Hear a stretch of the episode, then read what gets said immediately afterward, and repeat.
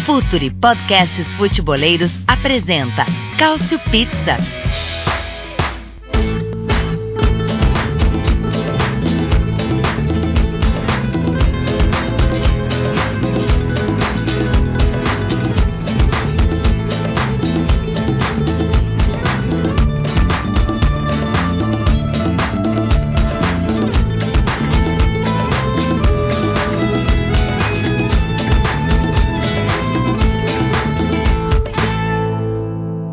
Pessoal que escuta o Future FC! Estamos aqui para mais uma edição do Cautio Pizza, o seu podcast de futebol italiano. A cada duas semanas, às quintas-feiras, a gente chega com uma nova edição. Estamos chegando à vigésima edição deste podcast, idealizado pelo grande Myron Rodrigues, que hoje vai destilar todo o seu veneno aqui com a gente, certo, Myron? Certo. Tá certo, ok. Tá bem monossilábico hoje o Myron, mas ele vai participar com a gente. Assim como o nosso companheiro Nelson Oliveira, responsável pelo Cautiopédia, o seu lugar para encontrar tudo sobre futebol italiano nas redes sociais e na internet. Nelson, um abraço. E aí, Léo? E aí, galera? Um abraço aí, vamos falar um pouco de Copa Itália, título da Juve. Vamos nessa. Boa, muita coisa pra gente falar aqui. Quem também tá bem nervosinho nos últimos dias e quer desabafar aqui no nosso podcast Cautio Pizza é Caio Bittencourt com o seu Napoli, já de férias, né, Caio? Quase isso, mas férias e talvez um fim de ciclo que vamos debater aqui. No meu caso, é quase um desabafo. Muito bem. E por último, ele que já está um habituê, já aproveito para agradecer aqui pela condução da edição 19 aqui do Cautio Pizza, Breitner Moreira. E aí, Breitner? E Léo, boa noite e bom dia e boa tarde para quem nos ouve em outros períodos do dia. É um prazer estar aqui com vocês de novo. Boa, vamos então falar bastante dos temas atuais do futebol italiano e o mais atual, o mais recente.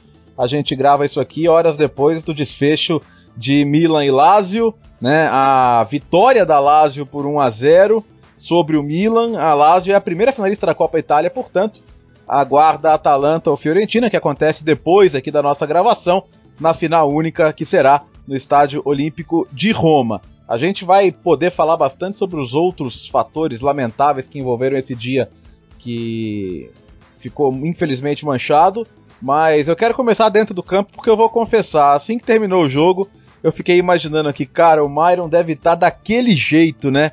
Ô, ô Myron, mais de 60 mil pessoas em San Siro, semifinal, a chance do Milan voltar a uma disputa de título. E, e o time faz uma das piores partidas da temporada, rapaz, para não dizer a pior. O que, que aconteceu, velho? Deu tudo errado, né? Foi um jogo muito ruim, assim. Uh, o Milan. Eu tô gravando, mãe, tudo bem? Como vai a senhora? Ah, a mãe do Mário sempre aparece. Né? Sim, Beijo. Dona Cláudia. Beijo, Dona Cláudia. Uh, o Milan jogou muito mal. Foi, foi uma as coisas parecem que não acontecem, né? Não adianta, a gente tem, a gente tem bons jogadores, é, o que sempre costumo dizer. Uh, a gente não pode desprezar a qualidade do Bakayoko, do QCE, a gente não pode desprezar Castilheiro que saiu jogando, a gente não pode desprezar Susso, a gente tem ali o, o Piatek, que é um puta do atacante, mas parece que chegou do Provercelli ontem, por, muito por causa do Gattuso, que não consegue potencializar todo mundo, ele não consegue fazer o Milan funcionar como time, né? E tem muito mérito da Lazio. A Lazio fez um jogo maravilhoso. O Lucas Leiva, de novo, muito bem no meio campo. Eu gostei muito do Joaquim Correa, que na minha opinião foi o melhor jogador do jogo. Uh, a Lazio foi totalmente meritória. A Lazio era pra ter feito três ou quatro. A Reina fez duas ou três defesas ali espetaculares, fora o gol que o Immobile perdeu. Uh, eu achei um péssimo jogo do Milan, que foi exposto, assim. O Milan não joga bem desde vamos lá, um, um, mês e meio, dois meses atrás, mas é aquilo, o Milan não joga bem com constância na temporada, né? É, vou ter que falar de novo. Eu, a gente brinca que se a gente tá sendo justo ou não com o Gattuso.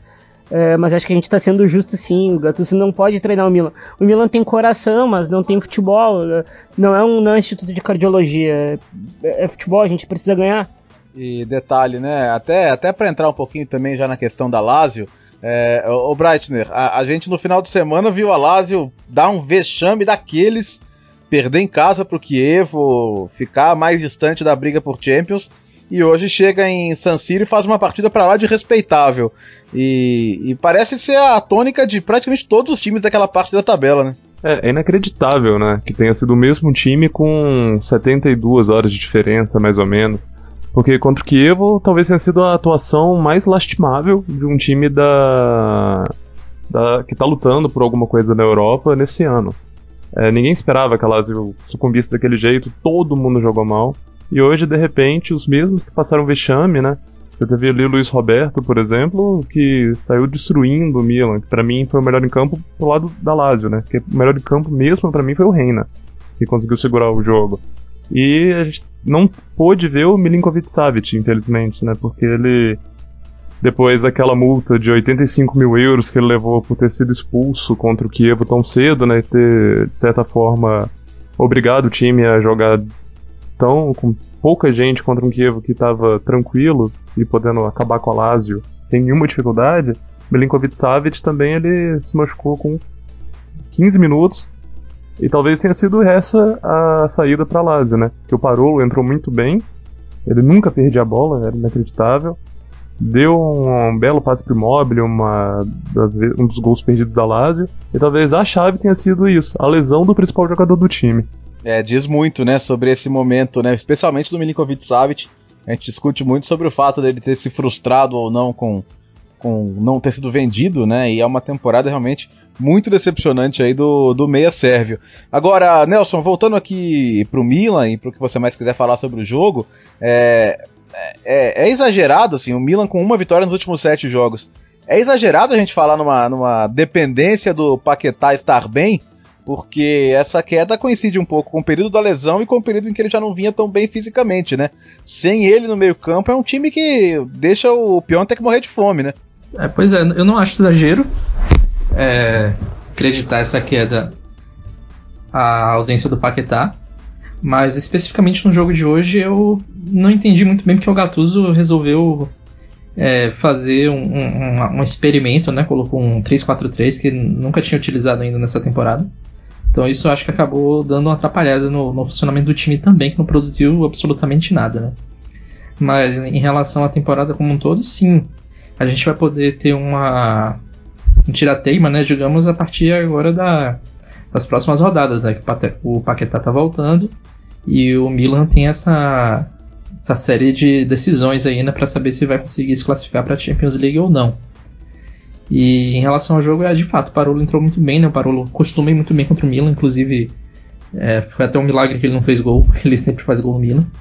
E Milinkovic Savic, eu, eu até ia falar antes do jogo, né, que ah, o jogo foi diferente porque o Milinkovic Savic não tinha jogado é, hoje, e mas tinha jogado contra o Kiev, mas aí eu, teve a questão da expulsão. Ele foi expulso um pouco depois, né? É, saiu com 15 minutos hoje, saiu um pouco depois no primeiro jogo. Mas é engraçado que hoje ele parecia estar tá mais focado, né? Ele estava participando do jogo e tal, mas aí teve essa lesão feia. E por outro lado se mostrou integrado ao grupo, né? Comemorou bastante a, a, a classificação. Não sei, meio, meio, meio bipolar, digamos assim, a, o, o comportamento dele, né? Meio frustrado por ter por ter por não ter sido vendido e aí nervoso contra o Kiev, mas focado contra o Milan depois de uma lesão, ele fica lá no banco super ansioso, fica feliz porque o time se classificou, enfim. É... E por último, por último, Caio, é... eu queria saber o seguinte: eventualmente, se a Lazio vence essa, essa Copa Itália, tá na final, vai jogar no Olímpico. É... Que, que, lugar você vê o Simone Inzaghi nesse, nesse cenário de técnicos aí da Itália? Você você o vê pronto para um salto? Você o vê pronto para um grande? Porque embora a Lazio pague muito pela irregularidade, ele ele pegou a Lazio numa situação meio de, como é que eu vou dizer, de, de, de ser uma segunda opção ali e, e tem agradado muito o trabalho dele, né?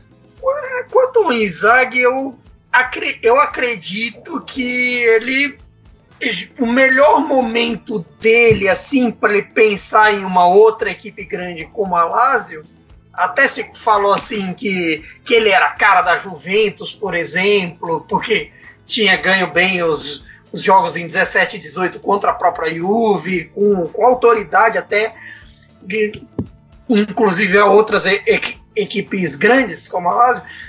O grande momento dele, eu acredito que passou, mas talvez assim, eu acho que o que pesa mais nesse caso é, uma, uma, um, um hipotético quarto posto no campeonato classificar para Champions. Porque a Copa. Copa talvez não, não pese tanto na avaliação, por exemplo, uhum. do Milan, da Inter, da Juventus, até mesmo do, do Napoli, da Roma e entre outros. Eu, eu diria até que, por exemplo, a, a meta da temporada do Milan com isso aí não mudou. O projeto que se fala do, do Gattuso, não sei o que, lá é ainda é classificar para a Champions League. A questão é a dificuldade. Já perdeu o quarto posto. Quarto, quarto posto, estou falando muito italiano. Quarta, quarta colocação. Então, assim, se complica. E quanto à atuação do Gattuso hoje como técnico, é um ponto que eu achei interessante. Hoje foi a primeira vez na temporada que ele usou esse esquema com o 3-4-2-1. Primeira vez na, na, na Copa Itália. Ele tinha usado somente um jogo na Série A lá atrás. E assim, foi a segunda vez e o cara já me lança o Caldara de titular aos Leões num jogo desse. E assim, não é uma situação de, nossa, enfermaria muito grande, tudo mais. Mesmo porque é, jogo que vem já, já, por exemplo, já volta o Paquetá pro, pro super duelo Champions com o Torino. Já é, é, uma questão um pouco diferente. Acho que o Gattuso inventou muito hoje. O resultado se viu um time que não trocava passes direitos, sofria muito com contra-ataque, principalmente bola aérea bola aérea, assim, o Bastos angolano ganhou umas duas, três ali que poderiam já ter colocado a Lazio na frente ou no primeiro tempo ou no início da segunda etapa. Demorou até para Lazio fazer 1 a 0 Correr, inclusive, melhor em campo hoje. Então, é isso. Tá certo, é, pois é. Agora a Lazio vai pra final, então tem essa possibilidade. Lembrando que tem na final também uma vaga na Liga Europa em jogo, né? Já que tá tudo tão embolado no, na Série A. Não custa nada um time desses aí não ficar nem entre os seis, né? Então é sempre importante é, ter essa via para a Europa também. Agora, eu queria entrar nas outras questões do dia, porque, bom, as imagens, né, tanto as fotos quanto os vídeos foram amplamente divulgados hoje em redes sociais, né? É, um grupo da Iridutibile, né, que é a torcida organizada dos Ultras da Lazio, mostrando ali o, o nome de Benito Mussolini, honra a Mussolini, fazendo apologia ao fascismo, o que é crime, né, na Itália. E depois disso, novos episódios aí de racismo contra o Bakayoko, fora do estádio, dentro do estádio, ignorando avisos do sistema de som de San Siro e é, a, a, minha sensação, eu quero que o Nelson comece, porque eu vi o Nelson bastante ativo aí no Twitter em relação a isso, com o perfil da, da Cautiopédia. É, cara, falam sempre que o jogo vai parar. Falam sempre que os árbitros têm liberdade para tomar essa decisão. Mas, o Nelson, se esse jogo foi realizado normalmente, Quer dizer, não dá pra dizer normalmente quando acontece um cenário desse, né? Mas se ninguém fez nada, a, a sensação que eu tenho é que assim, ninguém nunca vai fazer, né, cara? A gente tá brigando à toa aqui, né? É, é na verdade é, tipo, é, é, proibido, mas se quiser pode, né?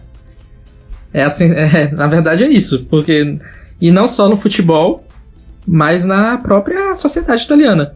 Você tem uma uma descendente da a neta do Mussolini é deputada e o tempo inteiro tá aí elogiando o avô e não, faz, não acontece nada com ela, então. como é que. Como é que vai, vai haver algum tipo de mudança? É. É uma lei para inglês ver, né? Digamos assim. Então. É, pra, pra. Sinceramente, acho que só vai mudar alguma coisa quando a sociedade italiana tiver profundamente miscigenada, quando tiverem pessoas é, de outras etnias, de outras nacionalidades é, que, não europeias principalmente, mais inseridas num número maior na sociedade, vai poder haver algum tipo de mudança, porque se ficar dependendo dos próprios é, italianos que se dizem italianos de, de berço, etc, etc, acho que isso não vai, infelizmente, não vai haver nenhum tipo de mudança. São coniventes. É, o, o Breitner, é interessante a gente tentar colocar um contexto aqui, né? É, que é justamente o fato de do, do, isso ter acontecido na véspera, né? E, e se você está ouvindo hoje, que é quinta, no dia que a gente lançou o podcast, é justamente o feriado da, da libertação da Itália, né? E até o presidente da República teve um discurso muito forte na, na RAI, né, na noite da, da quarta-feira, sobre essas terríveis tentativas de reescrever a história. Então é, é, é um momento social da Itália em que esse tipo de manifestação é, é ainda mais sensível, né, Breitner?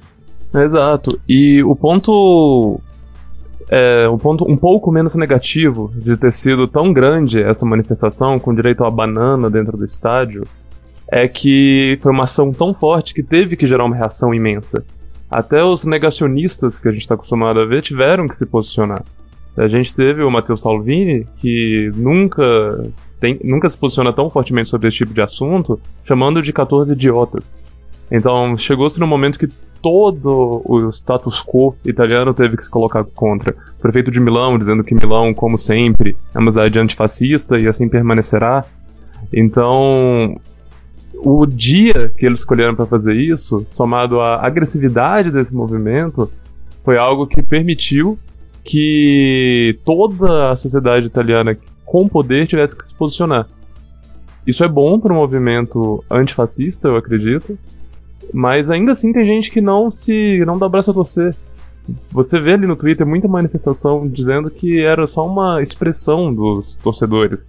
E o Arthur Barcelos, nosso colega, lembrou bem que tinha muito torcedor da Inter, da curva norte da Inter, também junto com a Dalásio, participando desses insultos contra o Bakayoko. Então não tem muito o que fazer se a pessoa, mesmo quando o Salvini se junta, né, para poder criticar isso, a pessoa continua achando que ela tá certa, que é só uma liberdade de expressão. Aí para essa pessoa que talvez esteja ouvindo a gente, incomodada com o que a gente tá falando, eu quero até recomendar um quadrinho. Chama Jeremias. É uma história em quadrinho do grupo do Maurício de Souza. O Jeremias mostra que não é piada, que não é liberdade de expressão e que é ódio. Então eu espero que ajude. Se a gente tiver algum ouvinte que ainda não considera isso grave, ou conheça alguém, né, que acha que não é grave, comenta para ele, chama Jeremias. Tem algumas bancas ainda tem. Boa. É, isso é importante, sem dúvida. Agora, é, à noite a Lazio divulgou um comunicado, uma é, repudiando, dizendo que isso se distancia dos valores do clube, e depois também criticando a, a postura de generalizar, né, de, de associar esse tipo de atitude a toda a torcida. É, me parece óbvio que não é toda a torcida, mas o que me parece mais grave, é, eu quero passar a palavra para o Myron, que também estava bem, bem ativo sobre esse assunto nas redes sociais, é, é, se, é repudiar é o mínimo que qualquer pessoa ou instituição civilizada tem que fazer. Mas quando a gente fala do clube que recebe essas pessoas no estádio, né, Myron? Não basta, né, cara? Não, não, não adianta só falar que é contra se você não tem atitudes que, que sejam condizentes com, com, com isso, né, Myron? Repudiar é o. não faz mais que sua obrigação, né? Eu não, eu não pude estar aqui no, no dia do, do caso do Bakayoko, quer dizer, do, do Koulibaly, foi um caso que mexeu mais comigo do que hoje com com, com o Baca, porque a gente já, a gente já sabe como funciona. Uh, mas não é mais do que obrigação. Eu, eu, concordo muito com o Nelson né, sobre miscigenar a Itália, mas no momento que a gente vê o, o pai babaca do, do queridíssimo Moisiquino falando aquelas coisas, a gente sabe que o buraco é muito mais embaixo. Uh, o futebol italiano ele precisa de um reset, porque não é mais só a Lazio, não é mais só o Hellas Verona, é bastante gente fazendo isso. Uh, é complicado. Uh, eu fico muito. Eu fico com medo de ter o que falar. Eu fico com medo de falar de vez em quando sobre, porque a gente sabe das retaliações que acontecem em rede social, as pessoas elas são malucas. Uh, mas a Lazio precisa se mexer. A Lazio falar que não é, não é não é uma. não vai com os valores da instituição, é mentira, todo mundo sabe. Não adianta tentar reescrever a história da Lazio, porque é um clube ligado à extrema-direita italiana, todo mundo sabe disso. É, precisa acabar, quando vai acabar a gente não sabe. Daí a gente também não pode esperar que o Gattuso venha passar um pano, sabe? O Gattuso ele, ele gosta dessas coisas de vez em quando de passar um pano, ele diz que não é todo mundo, mas nem todo branco faz isso. É complicado, Léo Uh, o, o, futebol italiano sempre foi assim, desde a da década de 80, mas parece que em 2019 as pessoas decidiram perder a vergonha. E isso me enoja muito, me incomoda muito. Eu fico imaginando o Bastos, e, que é um jogador importante na, na Lazio nos últimos anos, fico imaginando o Caicedo, fico imaginando o Felipe Anderson e tantos outros que já passaram por lá, que não são diferentes e também não, que são diferentes e não são europeus. A Lazio precisa, a Lazio precisa pôr a mão na consciência logo, é um disparate que acontece. É, Mesmo europeus. É. A gente, nos anos 90, teve o caso do Aaron Winter. Por lá que os irredutíveis perseguiam até ele, até ele que jogava na Lazio, que jogava bem, por sinal. Então, assim, não é uma coisa que vai mudar. Eu, no final do Cautio Pizza número 12, inclusive, ouçam, porque infelizmente é só você trocar Koulibaly por Bakayoko e Kessie e tudo que a gente falou, que vai continuar atual. É só trocar os personagens. Tudo que eu, Léo, Nelson e o More falamos naquela noite continua atual. Então, eu lembro que eu lembro que eu falei assim que aquela não seria a última vez. Parece, parece que eu estava realmente prevendo. Normalmente esse tipo de coisa às vezes até gera uma certa, um efeito anestésico em mim. Não dói tanto quanto antes. Mas esse especificamente do, do Bakayoko doeu um pouquinho mais. Porque assim, as vaias, os bu que, que rolam, rolaram antes, durante e depois do jogo. E foi Sim. algo assim. Me impressionou que o Milan não se pôs em nenhum momento para sair, do, sair de campo. Acho que o Milan poderia ter feito isso poderia ter, ter saído de campo. E mesmo eu não, eu não sei se tem relação tal, mas achei a atuação do, do Bakayoko meio desnorteada. E tem certa razão, porque, poxa, você tá lá jogando futebol e, o, e os caras vêm te perseguir por. Já ser perseguido normalmente já seria ruim, né? Ser perseguido por sua cor é. Sabe? Tem nem o que dizer. E tem, e tem um outro detalhe, né, Caio? A gente viu justamente no, no, no jogo, no jogo retrasado aí, Milan e Lazio, aquele episódio dele com o Acerbi, né, que, que o Acerbi disse antes do jogo que, que a Lazio era mais forte e tudo, ele respondeu, depois ele fez aquela, é, aquela provocação com a camisa que tinha trocado. Ok, eu até achei que foi de mau gosto, mas, cara, é uma provocação entre jogadores, eles se conversaram e se entenderam. Me parece que a mídia italiana deu um peso para aquele episódio que, que, é, que é maior do que qualquer outra coisa, né? Isso é, é, surreal, na minha opinião, né? Quer dizer, uma polêmica entre jogadores, ela, ela ganha mais peso às vezes que episódios de, de, de preconceito e discriminação, né? Esse, esse é que é o X da questão. Muitas vezes a imprensa italiana dá voz a esse tipo de coisa, ela é conivente. Hoje mesmo teve um negócio da, da Gazeta que foi bem conivente com, com o que os, os Laziali fizeram. Bem conivente lá no site tudo, eles quase justificando lá, como se eles tivessem dito que ah, o Bakayoko provocou, então uh, merece. A culpa é da vítima. Como se eles tivessem isso. É, e logo depois do caso Ken, né, que, que foi exatamente o, que causou toda essa discussão antes, né? E, e, naquela época também eu cheguei a ler textos aí de apoio ao Bonucci, ao, ao Alegre, né? Que estariam querendo uh, apenas educar, né? Como, poxa, como se ele fosse errado, né? Ou seja, a história se repete realmente. Mas as coisas, quando. Uh, eu, eu vou falar como, como negro da situação, né? Porque quando acontece algo de racismo com a gente, o primeiro passo é tirar nossa credibilidade como qualquer coisa que a gente faça. A do Kino, no caso, foi como atleta, jogador. Aí se o Kino se revoltasse, iam pedir tratamento psicológico pro Kino, dizer que ele tá maluco. Aí como não, ele não se revoltou, falaram que o Kino precisava ser educado. A gente é tão errado assim quando a gente denuncia algo ou quando, quando a gente se rebela a algo. O problema é nosso, não. A, a gente. Não é problema nosso isso, sabe? A gente não as pessoas, as pessoas precisam entender que quando a gente sofre racismo e a gente vai lá e repudia isso, a gente tá fazendo o mínimo. Se fosse possível, a gente arrancaria a cabeça de alguém com uma espada, gente. É, tentar eh, passar pano nessas situações é totalmente é revoltante, não tem como, sabe? É verdade. Bom, ma, ma, mais alguém tem algo a acrescentar sobre essa questão aí do, do, dos episódios de, de quarta? Essa semana divulgaram uma frase do Sterling que ele sugeri, sugeriu na Premier League a perda de nove pontos para equipes que tivessem caso de racismo em sua torcida tal. Se isso acontecesse na Itália, seria, sei lá, umas 17, 18 equipes, tudo com ponto negativo. Não, e, e, é isso, provavelmente a própria imprensa seria contra, né? É, pelo, que, pelo que a gente lê por aí, né? Ia ter muita equipe querida perdendo ponto, e aí.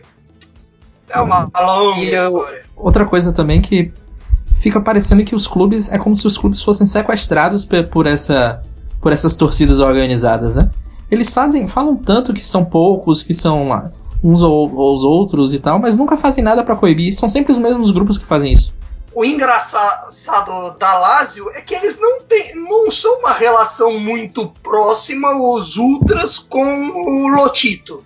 Exatamente, eles têm. Ele, eles. É, o, até escrevi é, no texto sobre máfia que tem na Cautiopédia, um, um ex-líder do, do grupo dos Iridutibli, ele chegou a ser preso e processado porque estava, é, inclusive, chantageando o Lotito.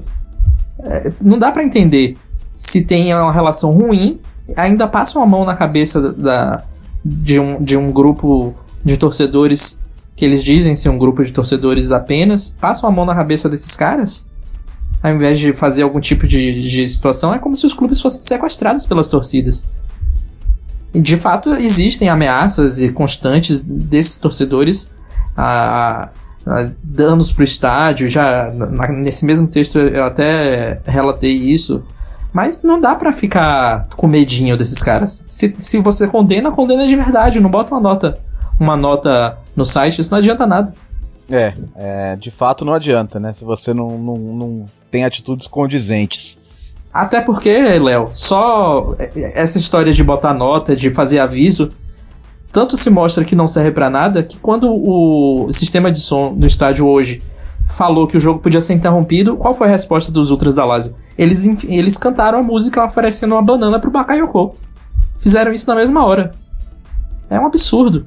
E uma coisa também que, que que me, me chamou a atenção foi o fato de a torcida do Milan, de o estádio inteiro, que estava em maioria, o jogo era em casa, a torcida não se rebelou também. Não defendeu seus jogadores. É, a, a, usando a parte corporativista, não quiseram calar a torcida da Lazio que estava ofendendo um jogador. Até se não fossem. É, se não tivessem fazendo isso por questão de serem contra o racismo, até mesmo para defender o próprio jogador do time, eles não fizeram. Então isso é bastante sintomático. É, Às é vezes verdade. quem cala consente.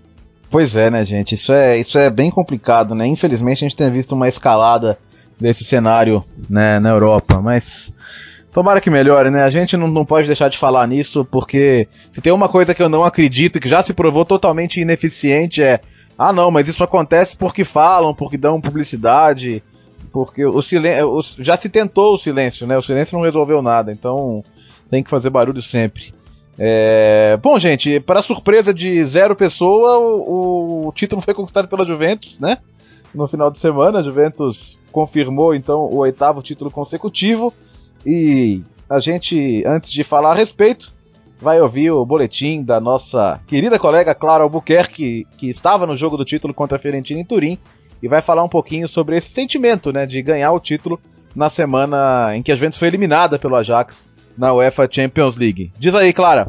Meninos do Cautio Pizza, mais uma vez um prazer falar com vocês. Falo diretamente aqui de Turim, onde a Juventus foi octacampeã italiana.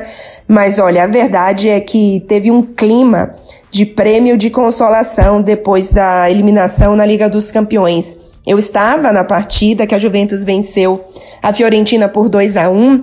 O Allianz Stadium não estava lotado.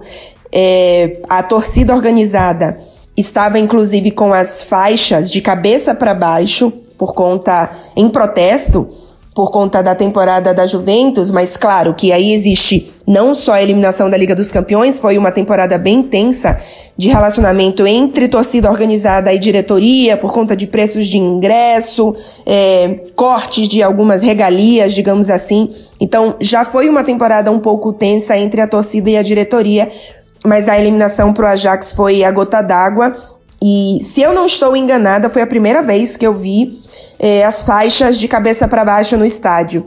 A torcida já vinha fazendo algumas greves, não cantava durante parte da, das partidas, mas a faixa de cabeça para baixo, se eu não me engano, foi a primeira vez na temporada.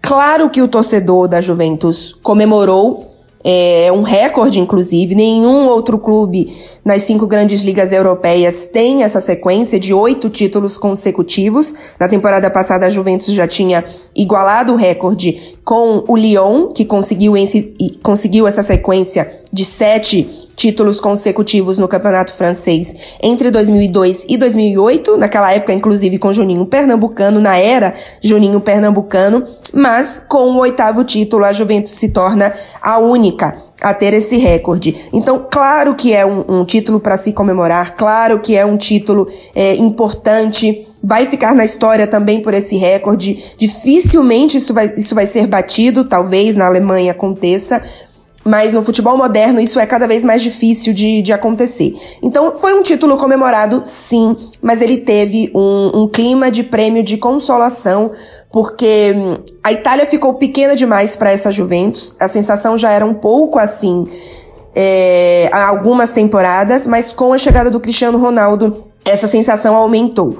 É um time que consegue ser total dominante aqui na Itália mas que na Europa precisa se provar. A chegada do Cristiano Ronaldo era muito para isso, não aconteceu, e aí vale só o parênteses de que, apesar desse domínio, o campeonato italiano é um campeonato complicado, apesar da Juventus ter sido campeã com muita diferença para o Napoli, é, é um campeonato que a Juventus sofre para vencer algumas partidas, a Juventus não atropela seus adversários. É, é, um campeonato atrativo de muitos gols, é um campeonato taticamente muito interessante. Então, a Juventus, mais uma vez, é campeã, mas mais uma vez fica a sensação de que ela ainda precisa, nessas últimas décadas, digamos assim, ou neste último, dentro desses oito anos, desses oito títulos, ela ainda precisa se provar é, na Europa. E o Cristiano Ronaldo veio para isso. Então a expectativa para a próxima temporada é essa, meninos. Tenho certeza que vocês têm muita coisa para discutir por aí. Um beijo e até a próxima. Muito bem, Clara Albuquerque, então, dando a sensação que ela teve de perto ali, lá no Allianz Stadium, da conquista da Juventus. Um pouquinho mais saborosa, claro, por ser contra a Fiorentina, mas não, não deixa de ser interessante isso que ela relatou, né, Breitner? É, na semana de eliminação na Champions, você ganha o oitavo título seguido, é, um recorde nas cinco grandes ligas da Europa, e, e o gosto não é 100% doce, né? O, o que, que isso diz sobre, sobre a temporada na Itália e sobre o momento da própria Juventus? Que, primeiro, é a crise que todo mundo queria ter, né? Eu acho que se você falasse para qualquer outro torcedor de qualquer outro time italiano que a torcida ia colocar de ponta cabeça as faixas depois de ganhar o oitavo título nacional consecutivo, que a pessoa te abraçaria e falava bora. Eu quero essa crise para mim. E é muito bom que a Clara fala sobre a Juventus não massacrar, né? Então, essa temporada da Juventus foi uma temporada que ela ganhou. Todo mundo esperava uma temporada mais espetacular com o Cristiano Ronaldo, mas ela continuou com aquele futebol cínico, né? Como eles dizem na Itália. Que a maior goleada da temporada inteira foi um 4x1. Até na temporada passada você tinha uma supremacia maior da Juventus. Então, jogando um pouco pro futuro, eu acho que é interessante a gente ver uma queda de rendimento da Juventus, ainda que pequena, porque com a, a gente tem que considerar que o melhor jogador do mundo foi contratado pela Juventus. E mesmo assim não teve show, não teve supremacia absurda dentro dos jogos. Então, esse próximo mercado é muito delicado. Porque eu acho que é ele que vai definir se a, essa década que tá por vir vai ser de novo de uma Juventus imbatível ou não. Porque o time tá velho. E os jogadores não estão ficando mais fortes. O Chiellini e o Kedira estão fora de combate. Agora. Hoje em dia a Juventus tem nove jogadores, se eu não me engano, com 30 anos ou mais. Todos eles são importantes. Então você já começa a enxergar uma queda possível de rendimento. Não estou dizendo que ela já existe, é uma queda possível de rendimento para ficar atento. E a Juventus é atenta a isso, né? É verdade. Ô, ô, ô Myron, você acha que a gente chegou naquele ponto em que o técnico faz um trabalho elogiado, ganha quase tudo que é possível, né? Embora falte, é claro, a Champions League para ser um ciclo espetacular, mas aquele momento em que você acha que todo mundo dentro do clube precisa de uma chacoalhada, de, de uma ideia nova. É, resumo, trocando em miúdos para você. Você acha que faria bem a Juventus mudar o Alegre é, para a próxima temporada? Cara, eu sou o Mundinho Alegre BR, né? Todo mundo sabe. Tem um, eu sou muito fã do Alegre, mesmo. Na minha opinião, é o último treinador grande que o Milan teve, porque depois só teve entregador de colete e agora tem o Gattuso que, pelo amor de Deus, ainda bem que não cai de quatro, senão nunca mais levanta. Você que fez o Twitter o Alegre Mil Grau, então? É, não, eu sou o Mundinho Alegre BR, tá lá, é meu esse. tá bom. É, eu não mudaria o Alegre. Tá. Eu não mudaria o Alegre. Eu rejuvenesceria o elenco. Porque, querendo ou não, e não é um rejuvenescer, vamos trazer as crianças do, pra, do Primavera para jogar no profissional. Não, não é assim. Eu sou um cara bem consciente. Um cara que, por exemplo, tá, vai estar é, vai tá no mercado, acho, e é um jogador muito bom, deveria chegar na Juventus. É o Marcial, o francês, o ponta. Precisa de um zagueiro mais jovem, que na minha opinião não é o Rugani. Que na, na minha opinião era o Delite, mas o Delite vai pro Barcelona. A Juventus tem cacife para isso. Faltam algumas coisas para a Juventus. A Juventus tem um time muito bom, contratou o melhor jogador do mundo, que, na minha opinião, fez uma temporada ok. Eu esperava mais, inclusive. Fez uma temporada ok, pra quem dizia que ele, ia, que ele ia chegar na Itália, fazer 60 gols no torneio lá, e não aconteceu. Uh, falta pra Juventus algo para ganhar na Europa. O que falta? Na minha opinião, não falta treinador. Porque o Alegre planifica bem. Se a gente vê a, a eliminação que ele buscou contra o. que ele buscou contra o Atlético de Madrid. Mas o que falta na Europa? Sabe? Sempre falta algo. Tem jogadores experientes, mas eu acho que tem hora que falta a bola, falta a perna. Eu, eu, eu, eu bato muito na tecla que esse elenco precisa ser renovado. E é renovado para ontem. Porque a temporada do Vai Racha era essa, né? É, essa. É, é, claro, o Cristiano Ronaldo ainda vai ficar, mas também não tá ficando mais jovem. E, e, havia uma euforia muito grande, uma expectativa. E, e o interessante, né, Nelson, é que a, a, eliminação ela foi tão clara, mas tão clara, que nem a imprensa de Turim o Tuttosport, que são quase instituições oficiais da Juventus, ninguém teve um reparo, né? Todo mundo disse, ó, disse olha, é, mérito do Ajax e ponto, né? Isso, isso foi curioso na semana da eliminação, né? É, também não tinha nem como dizer outra coisa, né? A Juve foi dominada nos dois jogos. E Chiellini fez muita falta, apesar da idade e da, do estilo de jogo ser diferente. Acho que faltou uma questão muito de liderança ali. Ah, parece que a Juve foi o domínio do Ajax foi tamanho que a Juve não conseguiu re reagir, né, de maneira nenhuma, não conseguiu. Eu nunca vi acontecer isso com a Juventus. É, pois é, tá, tá, faz muito tempo que isso não acontece, assim, de a é, ser dominada sem poder nem esboçar uma reação. E saiu na frente nos dois jogos, né, ainda tem, ainda tem essa. Tomou a virada e, e não, no segundo, o empate no primeiro e não, depois que tomou, não conseguiu mais tomar as rédeas do jogo novamente. É, também não mudaria de técnico para a próxima temporada, é, apesar de estarem falando aí novamente é, numa possível volta do Antônio Conte. Eu, sinceramente, acho que isso aconteceria muito mais caso o Alegre queira sair. Ele disse é, aquela declaração pro forma né, dele e do Agnelli dizendo que eles continuam, né? Vamos, isso vai ser. É, isso vai ser só um minuto aqui. Alguém fez o telemarketing e me ligou. Tudo bem. vou ter que. Eu vou ter que. E a gravação parou no meio do caminho. É... é número de São Paulo, se for. Eu, eu, eu, atende, é. eu, eu sei que você sente. Eu amo esse podcast porque acontece cada coisa. Depois do telemarketing, enfim, é, até me perdi. É, não trocaria, falam do Antônio Conte chegar. Eu acho que depois de, de darem essa declaração pro forma, é, o NL e o, e o Alegre de que a, vão continuar juntos, etc. Isso só vai ser visto mais daqui para frente mesmo. Acho que as conversas de bastidores estão rolando com o Alegre e com o Conte. É, até surgiu a informação de que o Conte estava negociando com a Inter. Ele pediu para a Inter esperar um pouco. Ele vai é, provavelmente receber uma sondagem da Juve então, mas não acho que o caminho seja por aí não. Concordo com o Myron, acho que precisa renovar. O Rugani infelizmente não não evoluiu o que a gente esperava, é, o quanto a gente esperava que ele iria evoluir. Acho que a Juve precisa de zagueiros, precisa de mais gente para o meio campo, tanto na parte de criação quanto na parte de combate.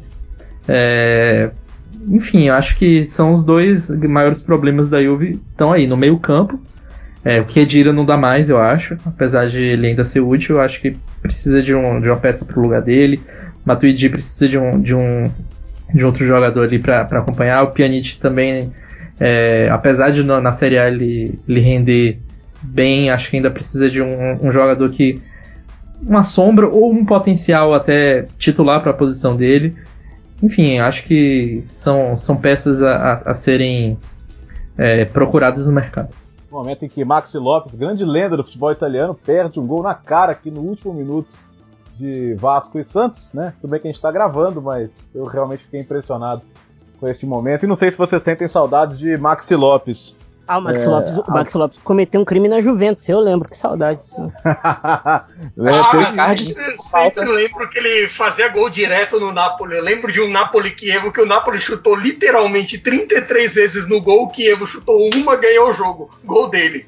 É, acho que o Icardi sente falta do, do, do Max porque poderia ser uma cortina de fumaça mais interessante para as polêmicas envolvendo, né? A gente pode falar depois sobre isso. Ah, sem dúvida nenhuma.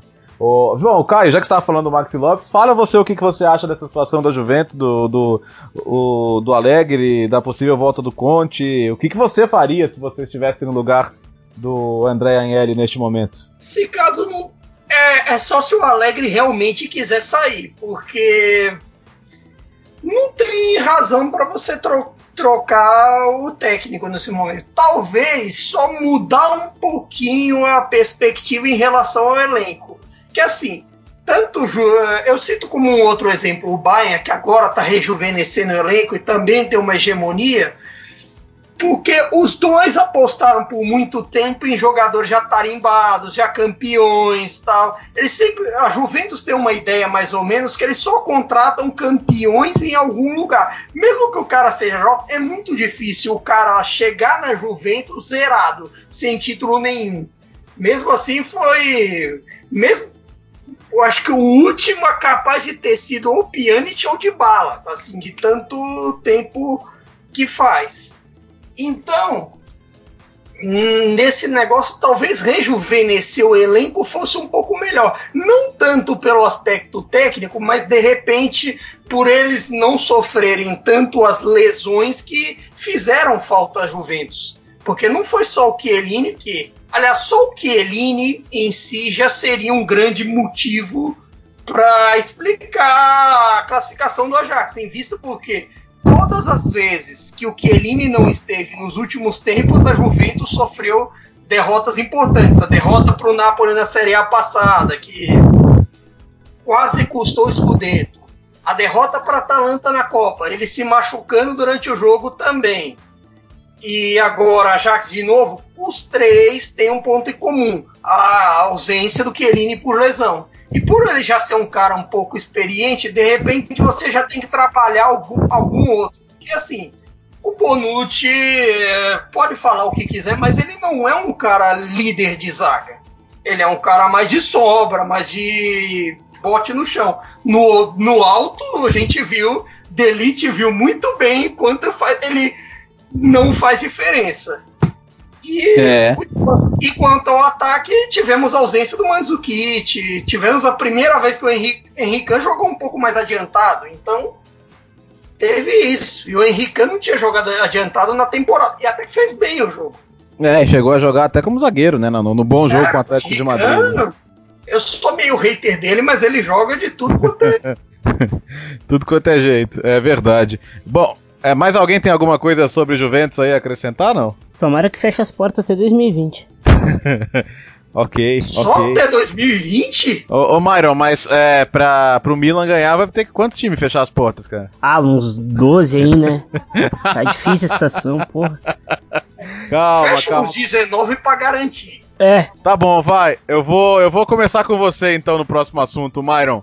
Que é, cara, essa briga insana aí de seis times pelas duas vagas de Champions, é, pela, pelas vagas de Liga Europa, mas principalmente as de Champions. É, é, Milan contra o Torino nesse fim de semana. É uma final e quem tá jogando mais é o Toro, hein, ô, ô, ô? Não, e sobre a, a vaga da Champions é. Mano, a gente conversou no, no, grupo de WhatsApp, nosso grupo, a gente de vez em quando fala sério de futebol lá.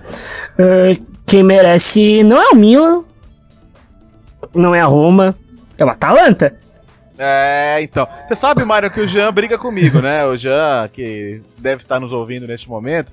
Jean briga conosco. É, a gente, eu tava assistindo o jogo do Napoli com ele e na hora que o, que o Zapata empatou, eu falei pra ele, vai virar. E ele lá secando, né, evidentemente por causa da Roma. Aí ele ficou bravo e falou: É, mas é, você é, sabe muito bem que a Atalanta vai pra Champions e vai pra, vai pra passar vergonha, vai pra ser eliminada. Como se também a Roma não passasse nunca vergonha na Champions, né? É. Mas tudo bem. É, cara, se merecer ir, tem que ir, velho. Sem, depois como é que vai, a gente vê, né? Não, tem que ir pra, pra primeiro uma coisa. Consolidação do projeto, né?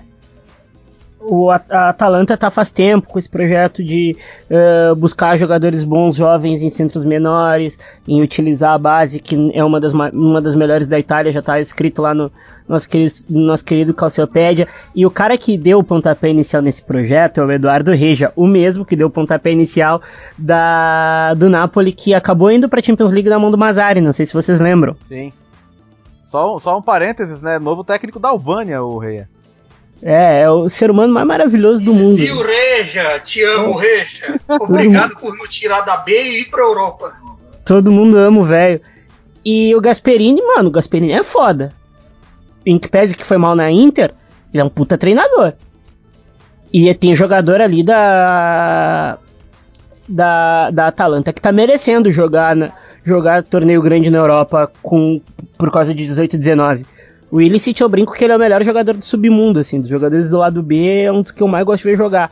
Zapata faz uma temporada maravilhosa, Papu nem se fala. Golini parece que finalmente desembarcou, de rum um puta volante.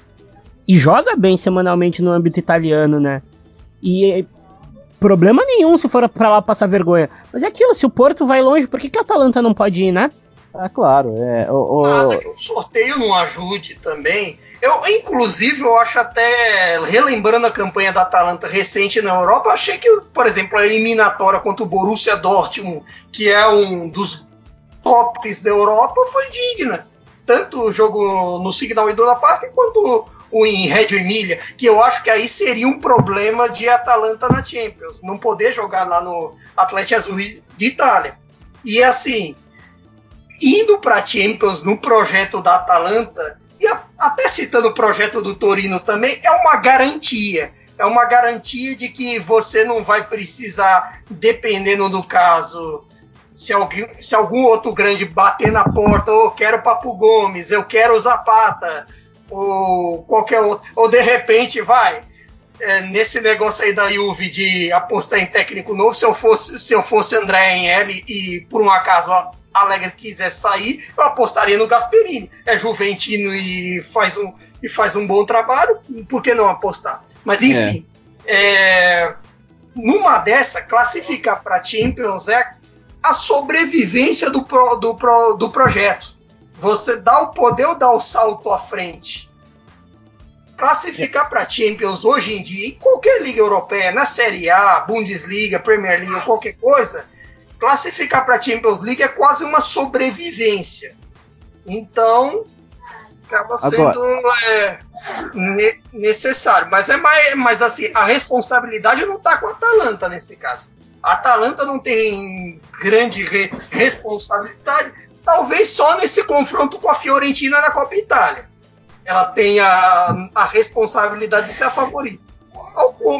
Agora, na briga pelo, pelo quarta colocação, vem, vem com o franco atirador. A responsabilidade total ali, para mim, tá com o Milan e Inter. É, é, até, até seria legal a gente, a gente destacar, né? O, o, Breitner, a, tabela da, da Atalanta até é pesada, né? Tem Lazio e Juventus fora. Embora tenha três jogos em casa ganháveis aí com, com o Udinese, Genoa e, e Sassuolo. Ah, eu, eu, eu tô ficando louco ou a Roma deu uma melhorada nas últimas rodadas e, e, e, a Roma, assim, tirando a Juventus em casa, que talvez já esteja em clima de férias, pela tabela, a gente pode considerar a Roma bem viva, ou talvez favorita até para essa quarta colocação nesse momento, não? É, na minha opinião, e aí eu estou pronto para ser desmentido daqui a dois programas, né? A Roma é favorita para vaga. Porque teve uma melhora singela nos últimos jogos que é, foi simples. Ela parou de levar gol. Ela levou um gol em três jogos, que já é uma coisa inacreditável para a reta final do time do Di Francesco. E realmente o calendário é mais acessível para Roma, o que também não quer dizer grandes coisas, né? Depois que a gente vê o Parma tirando o ponto do Milan, o Kiev tirando o ponto da Lazio. Mas o calendário é mais abordável e eu queria discordar um pouco do que o Caio falou sobre a, a sobrevivência do projeto. Porque a Atalanta, ela até agora não precisou da, do dinheiro da Liga dos Campeões para manter esse projeto, né? E, na verdade, seria um. impulsionaria ainda mais, certamente. Faria uma rede de olheiros da Atalanta ficar melhor. É, poderia manter os jogadores, mas eu acho que o projeto em si da Atalanta não corre perigo se ela não classificar. Quem tá com a faca do pescoço mesmo é a Roma. Porque é quem mais precisa desse dinheiro da Liga dos Campeões hoje, de todo mundo que tá disputando, é a Roma. O Milan, que também seria muito bom, né, tantos milhões de euros, é um pouco menos porque ainda tem uma capacidade externa de investimento, ainda tem uma forma de dar uma driblada no fair play financeiro, enquanto a Roma ela tá realmente com a faca no pescoço. Tipo, é, você vê pelas diferenças todos os dias nos jornais romanos. Hoje, por exemplo, tem a suposta proposta de um contrato de 3 anos, cada ano a 8 milhões e meio de euros para Antônio Conte. E isso, claro, se a Roma se classificar para a Liga dos Campeões. Não se classificar, o técnico é o Gattuso. Aí, aí, Myron, aí, ó, já, já arrumamos, já fechamos aí, ó. Ah, eu, eu, eu, tenho que agradecer essa amizade entre Totti e Gattuso. Totti uno de nós demais, valeu, Totti. Isso eu acho que é o melhor exemplo do quanto mostra quem é que tá pressionado, né? E... Ah, sem dúvida. É... Diga. Não, eu ia falar, a Roma de fato tem a tabela mais fácil. Isso significa que ela vai tropeçar no Cagliari, no Sassuolo e no Dino. Uh, e, e, e, na, e, na, última rodada vai, vai perder do Parma em casa. Não, pro, do Parma não perde, não. O Parma, é, o Parma é freguês histórico. Mas tem o Gervinho, né? É. Inclusive, é, tem essa lei do ah, é, vai, Então vai empatar, vai empatar em 3x3. Cristiano Ronaldo do bem, pô. Roma e Parma é o jogo do último escudeto da Roma, né? É bom a gente lembrar isso, né? Que já faz bastante tempo.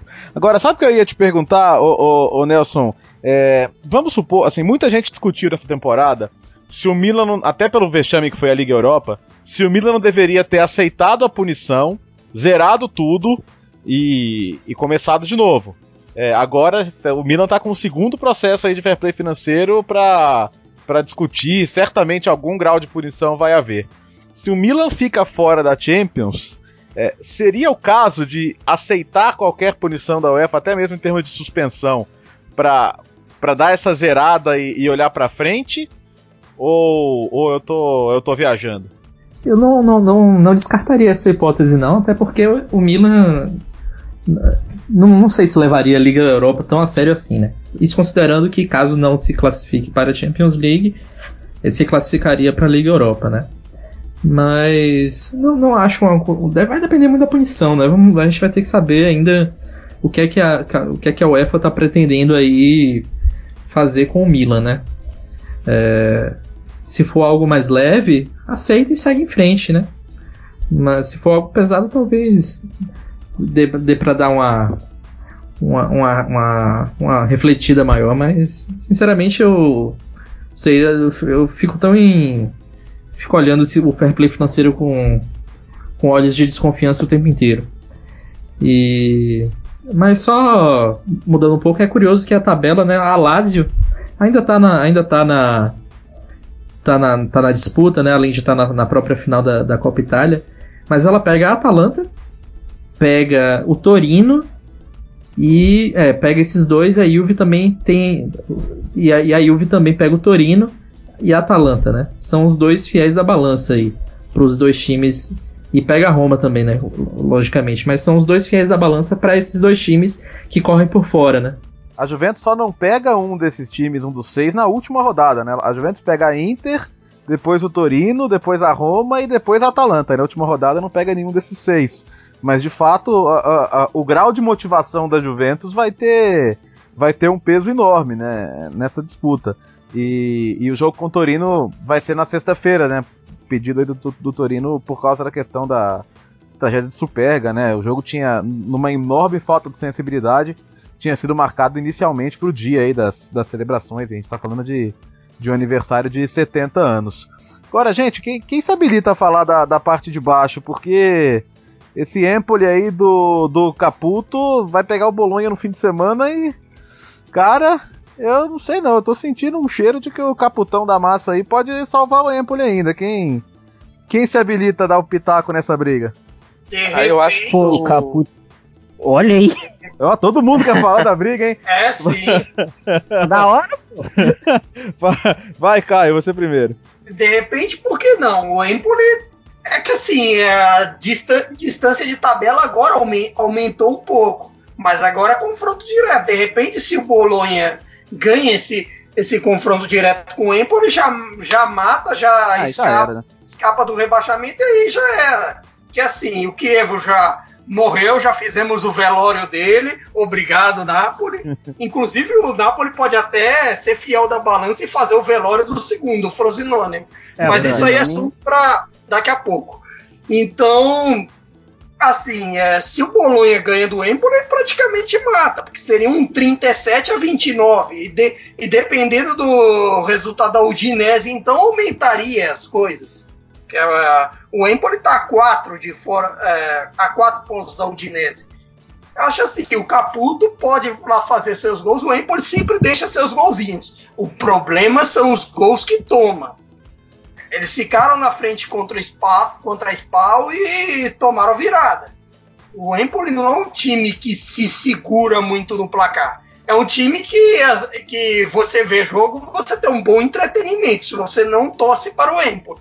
Ah, eu, eu, vou, eu vou dar o meu testemunho aqui. Eu vi, eu vi Empoli Spawn e foi bem, bem divertido, viu?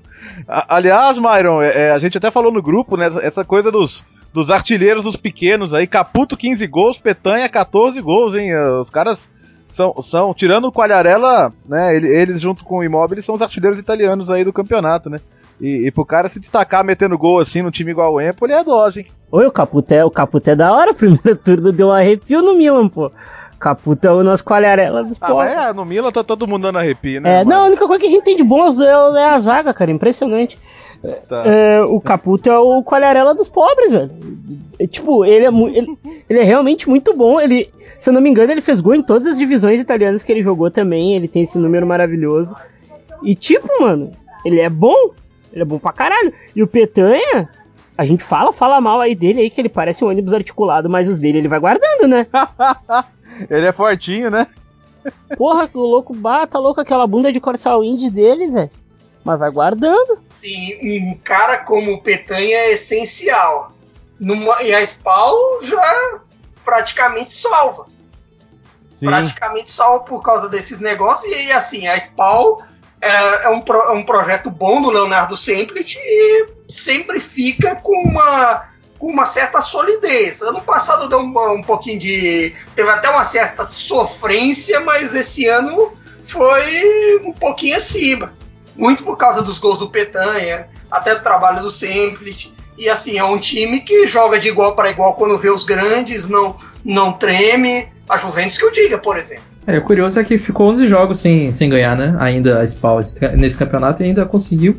Já tem a mesma pontuação que teve no último campeonato deve bater tranquilamente nos 45. É, todo mundo imaginava Spawn batendo e voltando, tá caminhando pra terceira temporada aí. Agora, quem tá enfiado nesse bolo, e talvez a gente não esperasse isso, é, queria que você falasse sobre isso, Breitner. O Genoa do Prandelli, porque ah, todo mundo. A gente cansou de elogiar o Prandelli aqui, a, a, visão dele de futebol, a passagem dele pela Itália e lamentando muito da maneira que terminou. E essa volta dele à Série A com o Genoa chamou muita atenção, né? E, e agora ele tá aí ameaçado de demissão, o time cai, caindo pelas tabelas. O que, que acontece, cara? É muito triste, né, que a volta do Prandelli tenha sido pelo Genoa. Para mim, era óbvio que cedo ou tarde ele seria demitido. É, começou agora o boato, depois da última derrota, que seria hoje, mas não foi. Mas um dia vai ser. Se não na próxima rodada, na outra, porque não tem como trabalhar em Genoa. É uma bomba esperando para explodir a qualquer momento. E o Prandelli vai fazer o que ele dá conta juntando cacos, né? Porque você perdeu o Piontek no meio da temporada, ok, isso já era meio óbvio. Mas é, você tá fazendo todo o processo de negociação já do Kwame, com a temporada em curso. Então, todo jogador que tá ali, tirando o Cristo, sabe que vai embora em algum momento. Aham. Tem o Romero também. E é muito. É. Tem o Romero também, que já tá vendido, né? Então, não tem como você concentrar o time assim. O ambiente externo, que é tão, é tão importante, né, para um time conseguir jogar bem, em Gênova é uma. É uma desgraça, né? Não tem outro nome para falar isso. Só o Palermo talvez seja um lugar pior para você tocar um trabalho. É uma pena que certamente o Prandelli precisa ser demitido. Talvez o Genoa chegue nas últimas duas rodadas ainda com alguma chance de queda, né? Porque por um nos últimos oito ou nove jogos ele só ganhou do Juventus. Foi uma vitória inacreditável. Então a gente tá prestes a ver mais uma queda do Prandelli. Eu espero que ele tenha outra chance em algum time com um projeto melhor, né? Talvez até num Sassuolo da vida, que tem menos grife, mas pode entregar para ele um lugar sem pressão, que ele possa trabalhar tranquilo e volte a ser aquilo que a gente esperava que o Prandelli fosse um dia. É, tomara, realmente é uma pena aí que. Talvez que seja mal da cidade de Gênova, porque o Genoa tem esses problemas e até a Samp teve esses problemas essa semana, depois com, da derrota pro Bolonha. Aquela briga do Ferreiro com o Sabatini. E assim, eles na Samp eles trocam de diretor esportivo como troca de roupa. Ô, ô Caio, nosso aldeiro, goleiro do Penta, pelo amor de Deus, hein? Que partidinha ele fez, hein? Vai ser o golinho. começando a achar que isso é coisa desse podcast. Às É, vezes ah, a gente dica, hein? alguns É. A fonte do Piaté que secou. a gente falava bem do Napoli, secou também. Falamos que a Juventus ia ser candidato, secou. Acho que o problema são nós. Vamos tomar todo mundo banho de sal grosso. E a gente falou também que o seu Napoli não era favorito a, a classificar pra Champions, né, ô, ô, Caio? Então a gente errou até com o próprio Napoli, né? A classificar na, na Europa League, no caso, né? Não, não, classificar pra, pra Champions. A gente, via o Napoli É com mais realmente dificuldade. verdade. É. É, quanto a classe- a- ao Napoli, é assim. O problema da temporada foi que acabou cedo demais. A, a gente ficou até debatendo essa semana, tanto na derrota para o Arsenal, como na derrota até inexplicável para Atalanta, em vista como que foi o jogo, gols perdidos cara a cara e tudo mais que a temporada, em termos de motivação, acabou lá em Liverpool. Acabou naquele gol do Salah, ah, ou no gol do Salah, ou naquele, aquela defesaça do Alisson com, no chute do Milik. Talvez nunca teve assim, ameaçou em alguns momentos, teve boas partidas, até o contra o Salzburg na Europa League, o 4x1 na Roma e tudo mais, mas assim, ficou faltando. E talvez sentiu falta de quem não esperava que ia sentir, por exemplo, o Vincic. O Vincic, na, na função de regista, era vital para que pro que o Napoli fez de boas partidas na Champions League com o Liverpool, com o PSG e tudo mais. Só que sem ele, acabou vendo que o esquema ali com, com o Zielinski e o Fabian acabou não funcionando. O Fabian e o Alvaro, inclusive, nesse, nesse período da pós-lesão do Diawara, que complicou tudo, ficaram até sobrecarregados. Acabaram caindo um pouco, um pouco de produção naturalmente. E tem, claro, alguns jogadores que talvez não tenham mostrado o potencial que tem. Tem a questão Zielinski, que a gente sempre é, fica esperando se agora vai, agora vai, e nunca vai. Eu tô até começando a achar que é mal de polonês, assim, que eu, eu falei até brincando que em decisão os poloneses têm. Essa geração polonesa tem umas fraquezas de tipo. O grau mais baixo é o mal de Lewandowski. O grau do meio é o grau de Milik, que até faz uns golzinhos em clássicos. E o grau mais alto é o grau de Zielinski. O Piatek ultimamente está sofrendo com o grau de Milik. Ele tá sofrendo com, O com bom o é grau já de- tem nome de doença mesmo. É. É, é bom. Já tem ô. nome de doença. E claro, tem outras questões assim a resolver que eu particularmente ando achando que é um fim de ciclo do Napoli. Até pela, pela saída do Hansik lá atrás, essa história do Insigne, que no final das contas vai gerar um vai não vai, todo aquela, aquele negócio dele ficar em pé do banco eh, depois do jogo com o Arsenal. E assim, eu acho que o Insigne vai gerar, vai gerar tanto problema quanto o Icardi. Quer dizer, um, um Icardi light. Card Light é uma boa definição, hein? É, promete, É, promete. Card Light, porque assim, não vai ter. Tudo bem, não, não, tem, não tem a Wanda Nara, mas teve o pai dele cornetando o Ancelotti, Teve. depois da derrota pro Arsenal. Então, A, a gente vai, viu, Caio, entrar bastante aí nas novelas aí nas próximas semanas, pode ter certeza. Temporada É. tá acabando, cara. no Couch Pizza vai ser o seu podcast quinzenal de novelas. Ah, a gente podia fazer uma pauta histórica massa do, do da sempre campeã de quase tudo, né?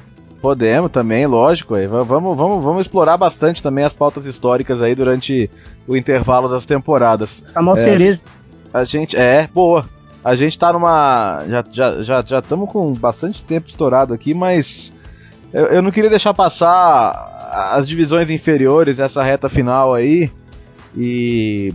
O acesso do Bari, né? O, o, o Nelson, o Bari que foi. ressurgiu da mão da família De Laurentiis, né? Jogou a Série D, subiu pra C. E enquanto não chega na Série A, não tem esse problema.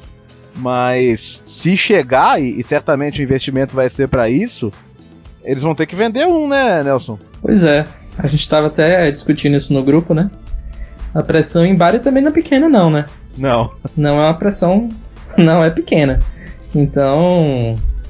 E tem outra, uma outra questão que é até um pouco parecida com a questão que tem de- em relação ao Napoli, que é, que é a questão do estádio, né?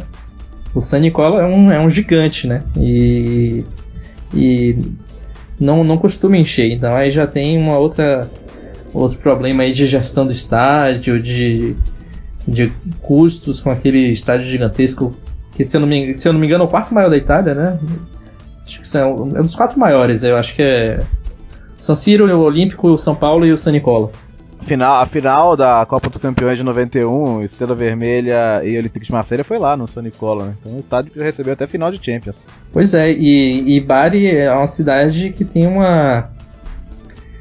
Tem, tem ali, concentra, né? Uma, uma, um- um- uma grande parte da torcida da, da Puglia, tem uma, tem uma rivalidade próxima ali com Leite, com, com Foggia. É uma, é uma região interessante.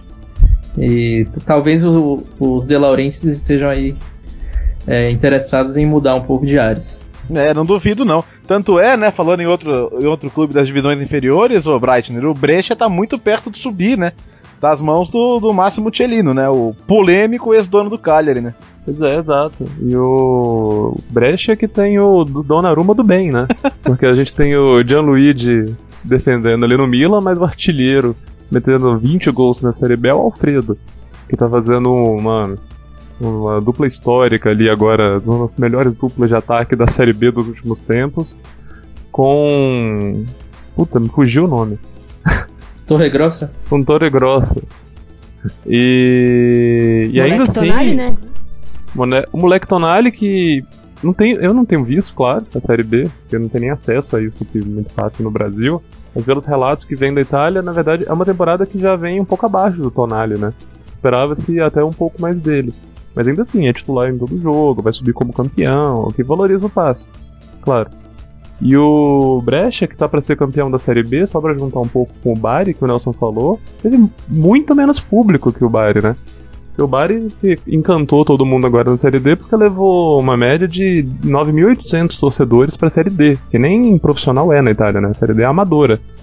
E botou mais gente que o Brecha e cobrando caro, tinha ingresso de 24 euros. E tava. Claro, pro San Nicola 10 mil pessoas não é nada, né? Você vai ouvir o som dos pássaros. Mas mostra um pouco o que que é isso que tá vindo pra subir. Agora o Brecha, a gente já pode esperar um time que sobe pra cair. Eu acho que é um grande ioiô, não tem um projeto forte, que nem tem a Spal, que nem tem o Sassuolo, que nem até o Frosinone. O Frosinone tem um belo projeto, tem um financiamento local muito forte, é um time que a cidade comprou, é o estádio reformado, agora tá fazendo o centro de treinamento. O Frosinone também tem um projeto bacana e não consegue se manter, mas voltou, que é uma coisa que já é inacreditável pro padrão do Frosinone. E o Brecha não tem nem isso. Então o Brecha eu acho que agora é vender o Tonali, talvez até mantendo uma temporada, porque eu acho que é a proposta da Inter. E perdendo jogadores e mantendo aqueles que tem cara de Série B, não tem cara de Série A, que é o erro padrão, né? Que é o que o Frosinone cometeu. E então eu acho que vai ser muito legal ver o Brecha de volta, porque é o time do Badio, né? É o time que o Badio terminou a carreira. Então vai ser bacana ver, vai ser bom pro saudosismo, mas acho que é por uma temporada só, vamos aproveitar. É, a, a, minha, a minha simpatia pelo, pelo Brecha vem muito dessa época aí, né? Pô, Badio, Pilo, Luca Toni teve gr grande temporada no Brecha também, então bem. Dario Hubner. Dario Hubner, pô, Hubner matador, né, cara? Foi, foi super bem também lá no o Brecha. O pai do Caputo. Guardiola, né? Ele é, é artilheiro dos pobres. É verdade. Mas rapaz. assim, é, sobre essa questão de tanto Brecha, Frosinone, eu acho assim, tem muito time da Série B que quando chega na Série A, o próprio Frosinone, o CAP, e, e até citando um caso mais atrás, assim, de tão inédito, o Novara, assim, de 2011 12 quando subiu. Eles sentem um pouco o choque de realidade Talvez assim, um time como o Palermo, que já está um pouquinho mais acostumado ao sobe e desce, chega na primeira divisão não sente tanto. Não sente a. Como é que é? Aquelas primeiras rodadas em que você vai perdendo, perdendo, perdendo, até dar aquele respiro e dar uma acostumada. Que aconteceu com o Benevento no ano passado, aconte, aconteceu até, até mesmo com o próprio Frosinone esse ano, rolou.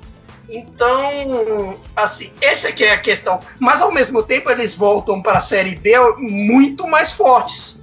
Eles voltam assim já imediatamente favoritos ao, é, ao acesso, por ter grana, por poder manter um outro jogador, tipo poder contratar uns veteraninhos, por exemplo, o Benevento trouxe Christian Maggio. Christian Maggio tá lá metendo gol volta e meia, mas pro padrão Série A talvez não seja tão bom.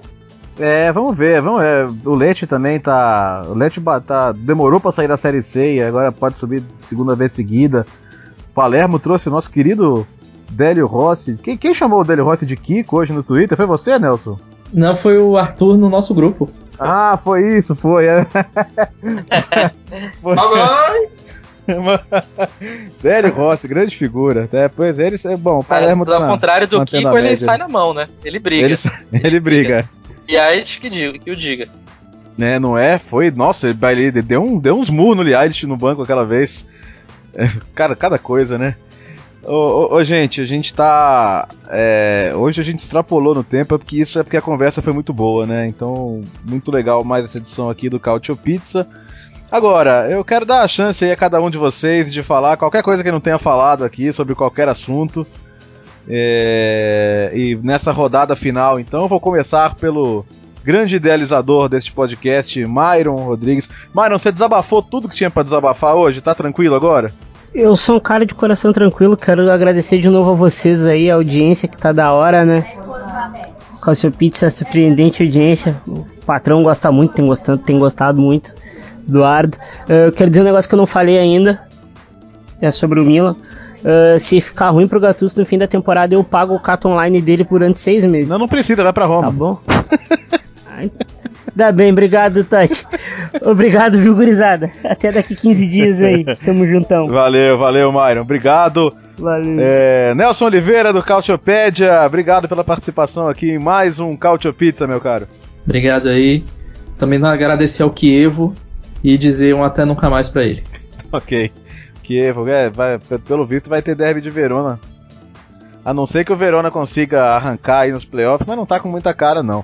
Tá com cara de que vai ficar fora dos playoffs, na verdade. É, tá, tá pedindo, né? E é, vamos ver. O Breitner Moreira, obrigado pela participação aqui conosco mais uma vez. Quero reiterar aqui o agradecimento pela condução aqui na, na edição passada. E até a próxima.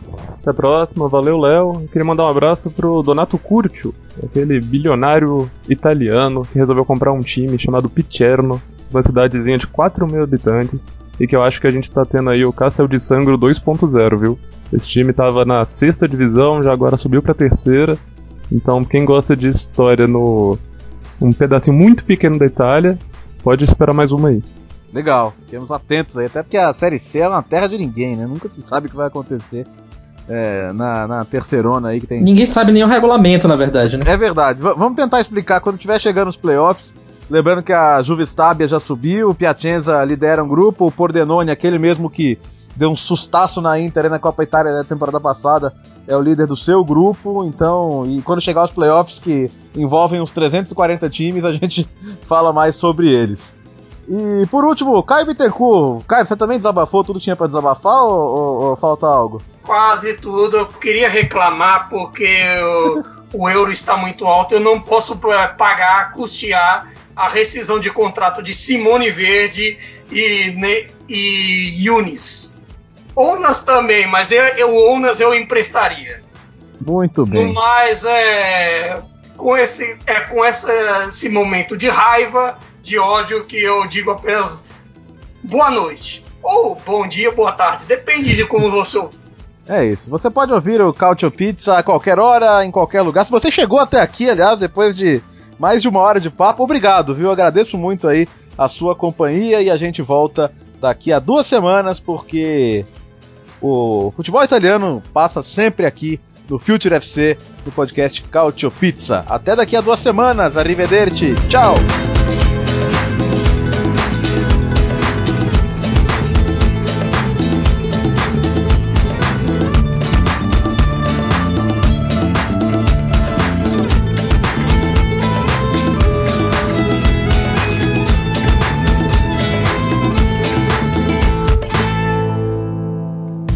Futuri apresentou Cálcio Pizza. Acesse www.futuri.com.br e pense o jogo.